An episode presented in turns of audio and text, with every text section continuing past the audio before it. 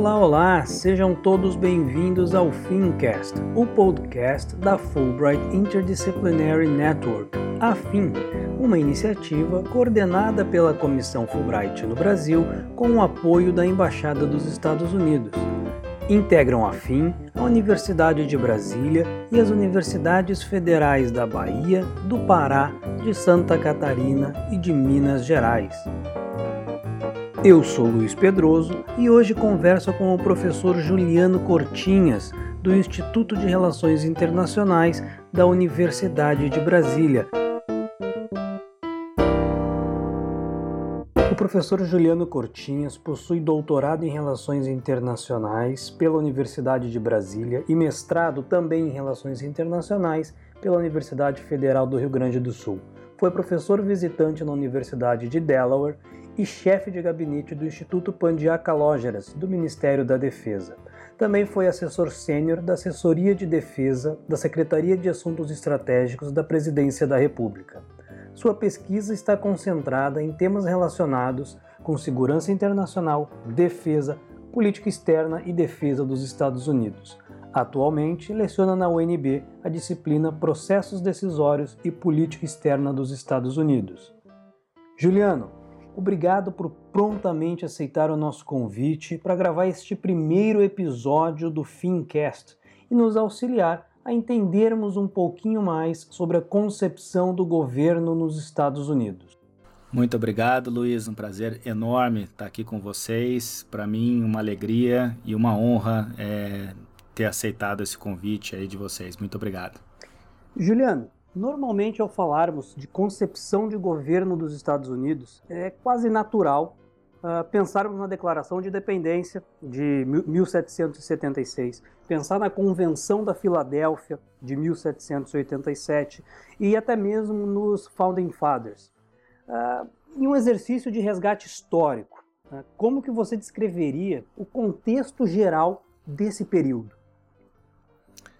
É muito interessante a gente observar que os Estados Unidos nasceram a partir de uma série de esforços, né, de um conjunto grande de pessoas é, e de e, estados independentes. Né? E aí, quando a gente fala estados, e o próprio nome do país é um nome bem interessante porque remonta a isso, né, Estados Unidos, é, a gente está falando de países que eram independentes uns em relação aos outros. Né? Eram 13 colônias.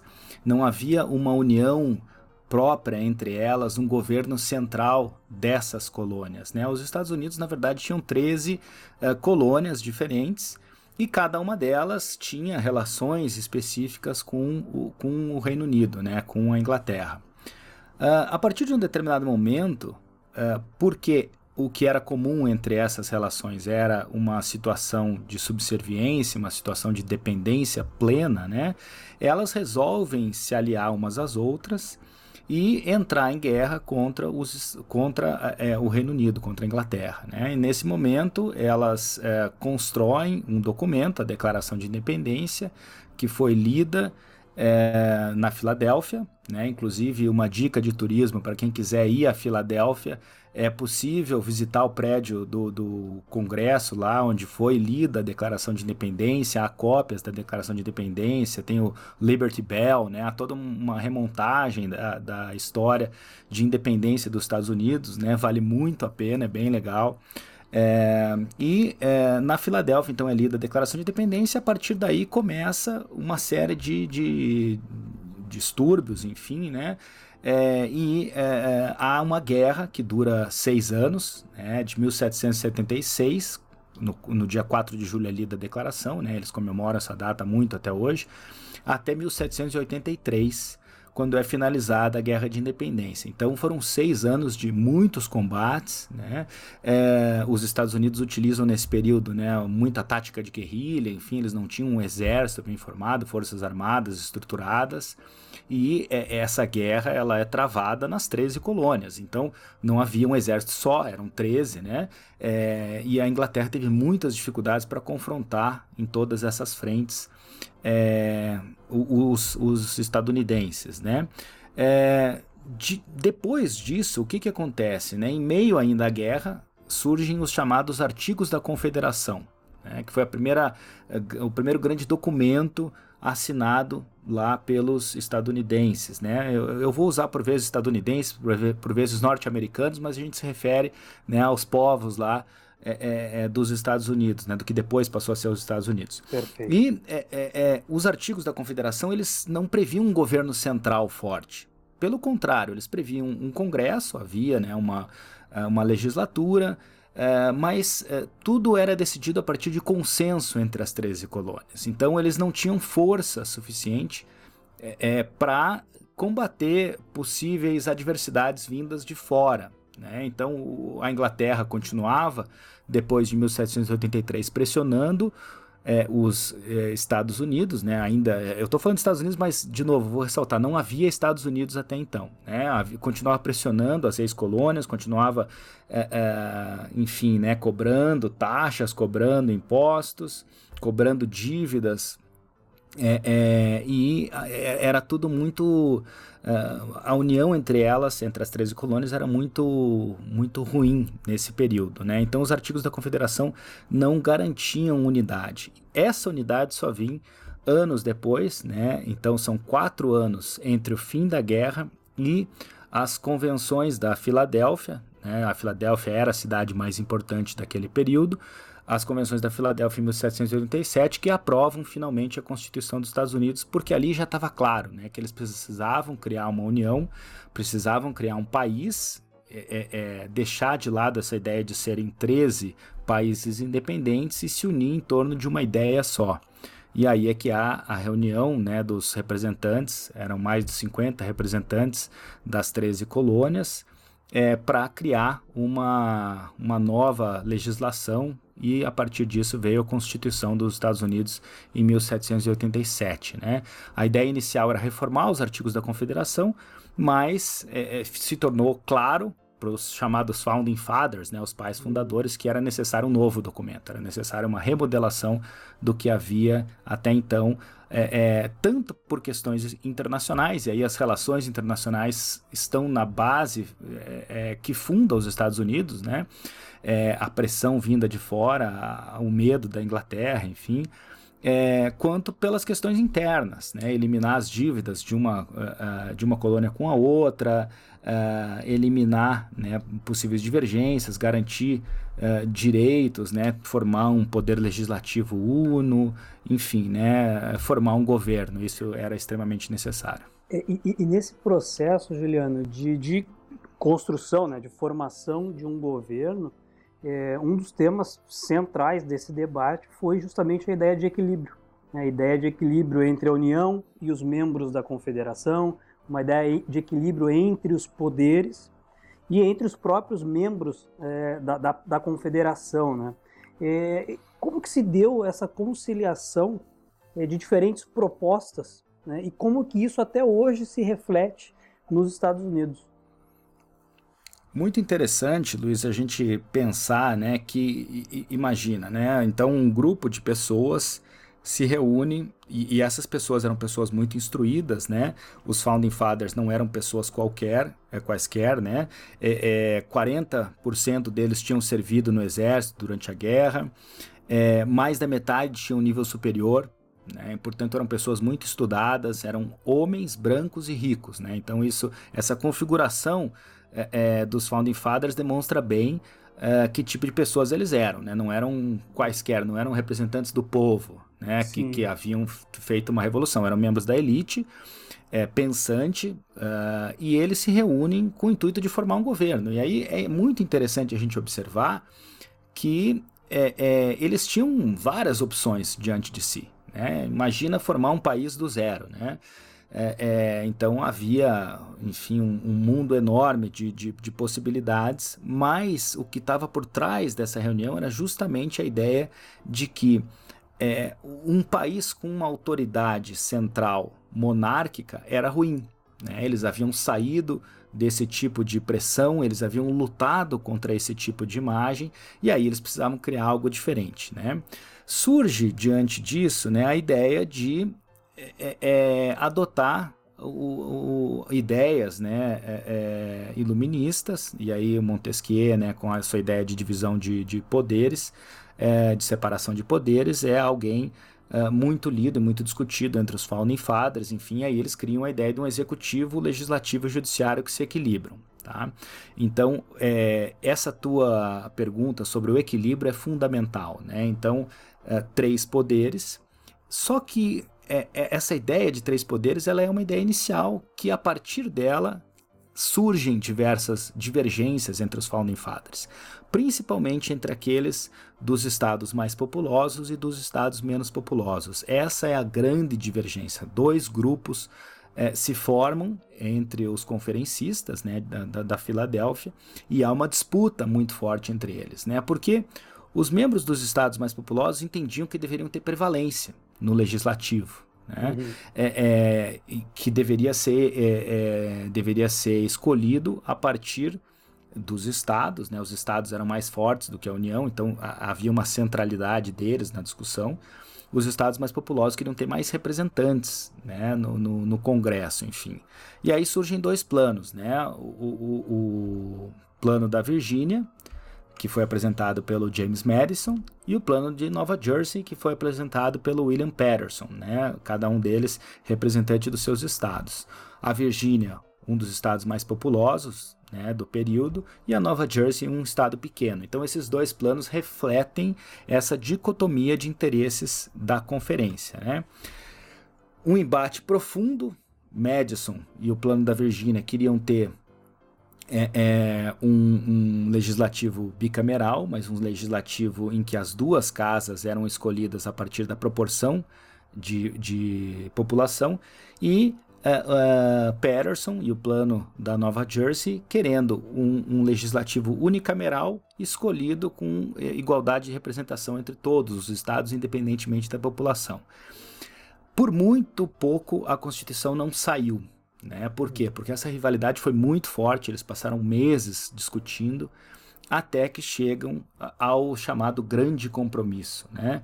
É, e esse grande compromisso, né, o Great Compromise, ele é, é, consegue criar essa ideia que até hoje é vigente lá nos Estados Unidos de um legislativo bicameral, sendo que o Senado representa em igualdade de condições todos os estados, hoje são 50, e a, a, chamada Câmara dos Representantes, né, House of Representatives, como eles chamam lá nos Estados Unidos, que é a nossa Câmara dos Deputados aqui no Brasil, é, com é, representação proporcional ao número de pessoas que vivem em cada um uh, dos, est do, dos estados. Né? Então, a Câmara dos Representantes, é, é, como o nome já diz, né, representa o povo e o Senado representa os estados. Então, essa bicameralidade do legislativo ela vem justamente desse embate. É interessante que o Brasil, por exemplo, adota modelos semelhantes sem ter nada parecido com isso em sua história, né? É. Sem ter tido esse embate, enfim, a gente copia sem, sem saber muito bem as razões da origem disso, né? E, e, e foi desse é, Great Compromise também que a gente pode colocar um, um destaque para a figura do presidente, né? O, o, o executivo ganhando força. É, e, e, uma questão, Juliano, não, vamos deixar isso para um segundo momento, mas a questão da escravidão também foi algo muito é, presente na discussão e que ficou em aberto, né? Com consequências muito disruptivas né, né nos anos seguintes. Mas sim, a questão do, do executivo também é, pegava muito forte para os founding fathers, porque eles temiam que se eles criassem um executivo forte, eles iriam ter um novo monarca. Né? Então o executivo não podia ser muito forte. Havia, inclusive, no plano da Nova Jersey, a proposta de que o executivo deveria ser formado por mais de uma pessoa. É, o Madison, no plano da Virgínia, não estipula isso bem, né? não, não especifica isso, mas, enfim, né? era necessário, e isso os Founding Fathers foram amadurecendo na medida em que as discussões evoluíam, é, era necessário que o executivo tivesse, como o nome diz, capacidade executiva, que ele pudesse construir políticas públicas, que ele pudesse, enfim, tocar o país. Né? Uhum. Uh, e por isso eles decidem, ao final, que o executivo seria é, é, representado por um presidente, um, uma só pessoa, no papel de presidente, né? que é o que a gente tem até hoje. Então, é, é o, o, legislativo um órgão colegiado e o presidente um órgão composto por um só. Mas esse presidente responderia ao legislativo. Então, a ideia do equilíbrio entre os três poderes. Perfeito. E eu já vou pegar o gancho, né, Juliano, para colocar. Você mencionou Montesquieu e a gente pode pegar Locke, Voltaire, enfim, a influência de alguns pensadores liberais.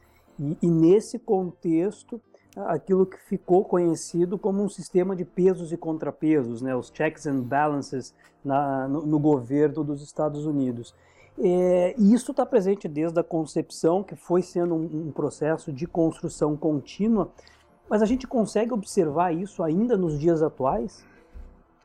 Sem dúvida. É, mudou bastante né, essa ideia do equilíbrio entre executivo e legislativo e muda constantemente mas o, o ponto central é que há equilíbrio. Né? Claro que por vezes o equilíbrio pende para o executivo, por vezes pende para o legislativo, uh, depende uh, de muitas circunstâncias domésticas, depende do nível de ameaça que, a que os Estados Unidos estão submetidos em determinado momento, né? mas é, essa é uma questão central. O executivo, se erra, se se desvia do, do, do seu caminho natural, enfim, né, do, do interesse, é, de atender, enfim, o público, os eleitores, o legislativo né, tem a função de é, é colocar o, o presidente de, de, novo no rumo, vamos dizer assim, né, de pressioná-lo para que ele cumpra suas funções. É, isso é semelhante, enfim, a outros países do mundo, né, esse equilíbrio entre executivo e legislativo, mas nos Estados Unidos isso é mais antigo, esse sistema é mais antigo, né, e portanto ele, ele, ele é mais amadurecido. Uh, mas é algo central na Constituição dos Estados Unidos, né? Essa ideia de que é, tem que haver o, o, cheque, né? De um um está sempre checando o outro, né? E o judiciário que tem papel fundamental também por meio da Suprema Corte de manter a, a coisa funcionando bem, né? Quando há problemas na relação entre executivo e legislativo, cai no judiciário e aí o judiciário pauta é, é, essa temática. Né? O judiciário também pauta uh, o equilíbrio entre a União e os estados. Né? É, então esse é outro ponto bastante interessante. Né?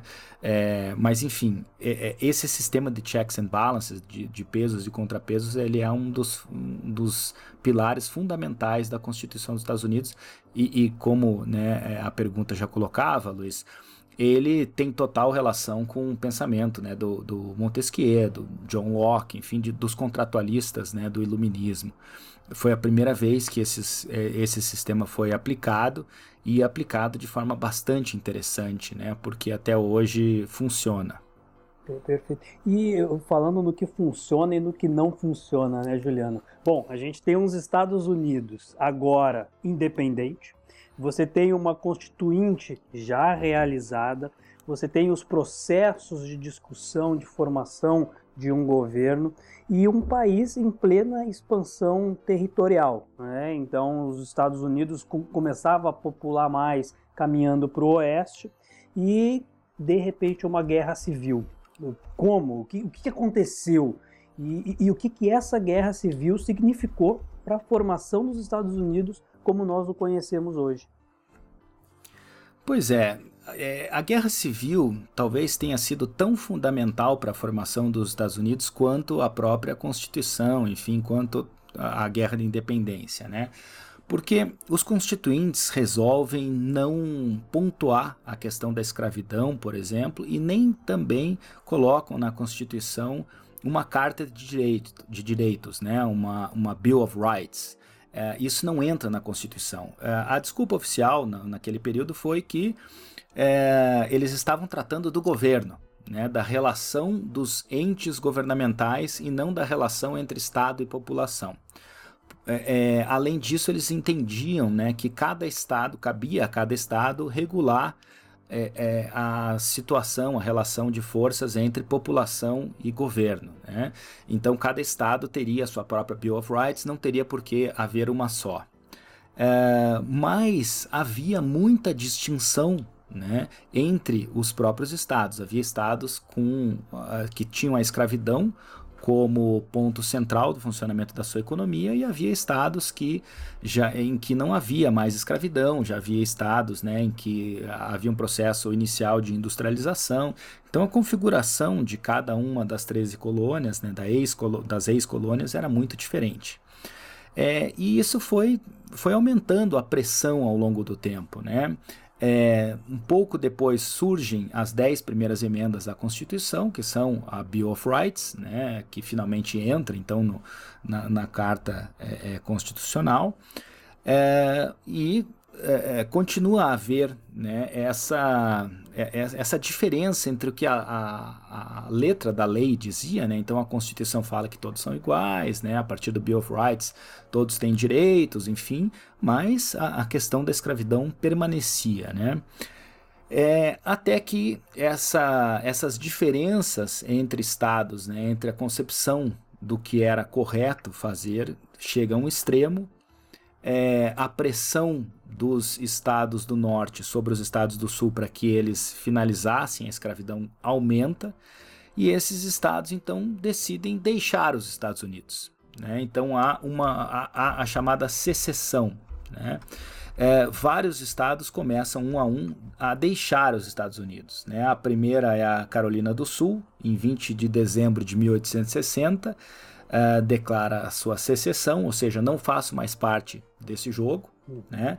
Depois vem o Mississippi, a Flórida, Alabama, Georgia, enfim, né? todos os estados do sul ali começam a deixar a União e é, é, com o intuito de, de manter a unidade, né, para não perder força, enfim, né, e para não deixar é, é, aquilo acontecer, os estados do norte então passam a, a entrar em guerra com o sul. Né? As perdas é, da guerra civil foram perdas enormes. É uma das maiores guerras das quais os Estados Unidos já participaram, mesmo se a gente pegar uh, o número de mortos dos dias atuais. Né? No total, e aí há muita divergência de dados, né, morreram cerca de 620 mil a 800 mil pessoas, mais ou menos. Né? Cada fonte que a gente é, é, pega varia um pouco, mas é em torno disso. Se a gente pegar na, no, na população dos Estados Unidos atual, seria como se hoje, em uma guerra, morressem de 6 milhões e meio a 8 milhões de pessoas, mais ou menos 8 milhões e 400. Imagina uma guerra, vamos pegar uma média disso, né? Imagina uma guerra que mate aí 7 milhões e meio de pessoas da população de 320 milhões dos Estados Unidos, né? É algo inimaginável. Então isso demonstra a quantidade de gente que morre naqueles anos de conflito, né? De 1861 a 1865. Ao final, os estados do norte, né, muito mais bem equipados, com, com forças armadas bem treinadas, com toda a base industrial por trás é, é, da máquina de guerra, né, vencem e aí começam um processo de unificação do país em torno dessa questão é, é racial. Né? É, surge depois da guerra né, a 13ª emenda, aprovada ainda na, na, no período de Lincoln, né, é, que encerra a escravidão nos Estados Unidos. Há um porém. Né? depois de finalizada a Guerra Civil, os estados do norte passam a pressionar os estados do sul é, para que fossem encerradas quaisquer tipo de é, quaisquer tipos né, de, de, de, discriminações com a população negra. Né?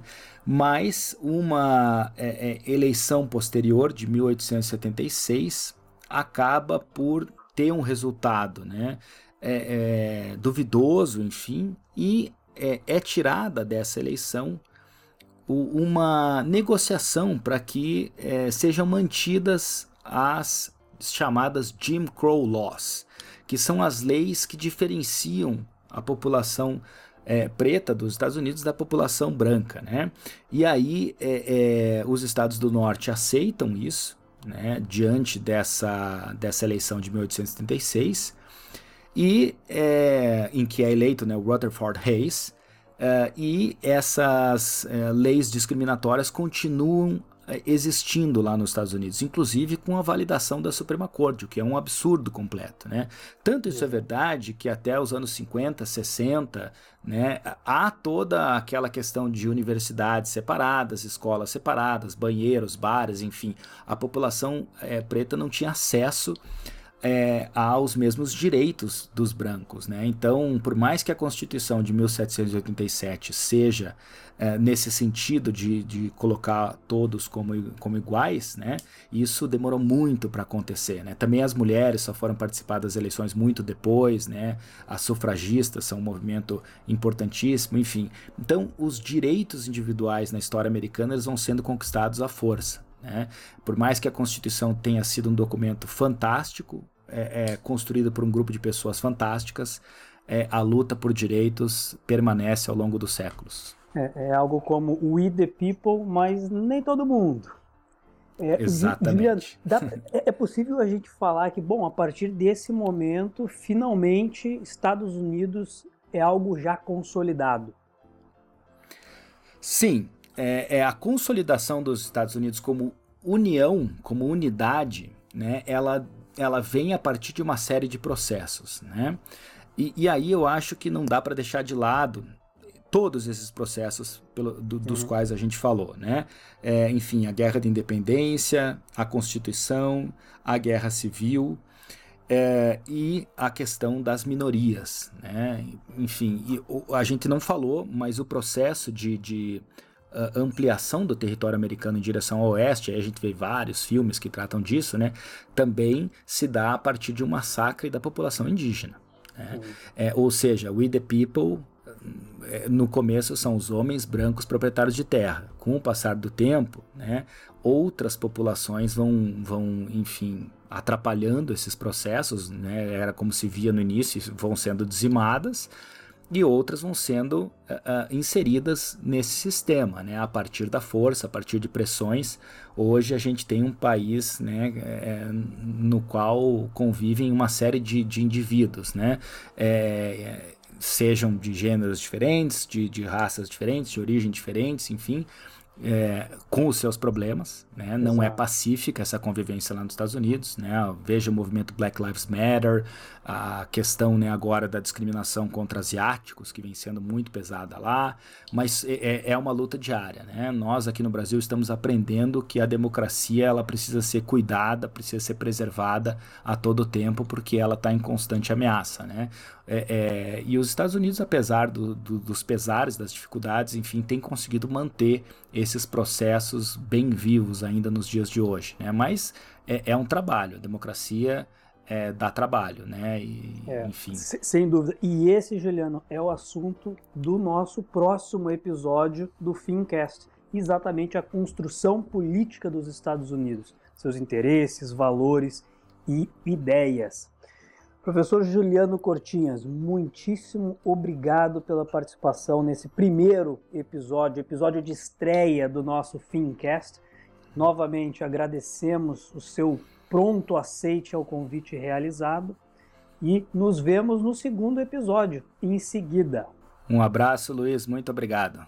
Muito obrigado, Juliano, muito obrigado a todos que acompanharam este episódio até aqui e reforçando que as opiniões expressas no Fincast não refletem necessariamente as opiniões das instituições que integram a Fulbright Interdisciplinary Network. Um abraço, tchau, tchau.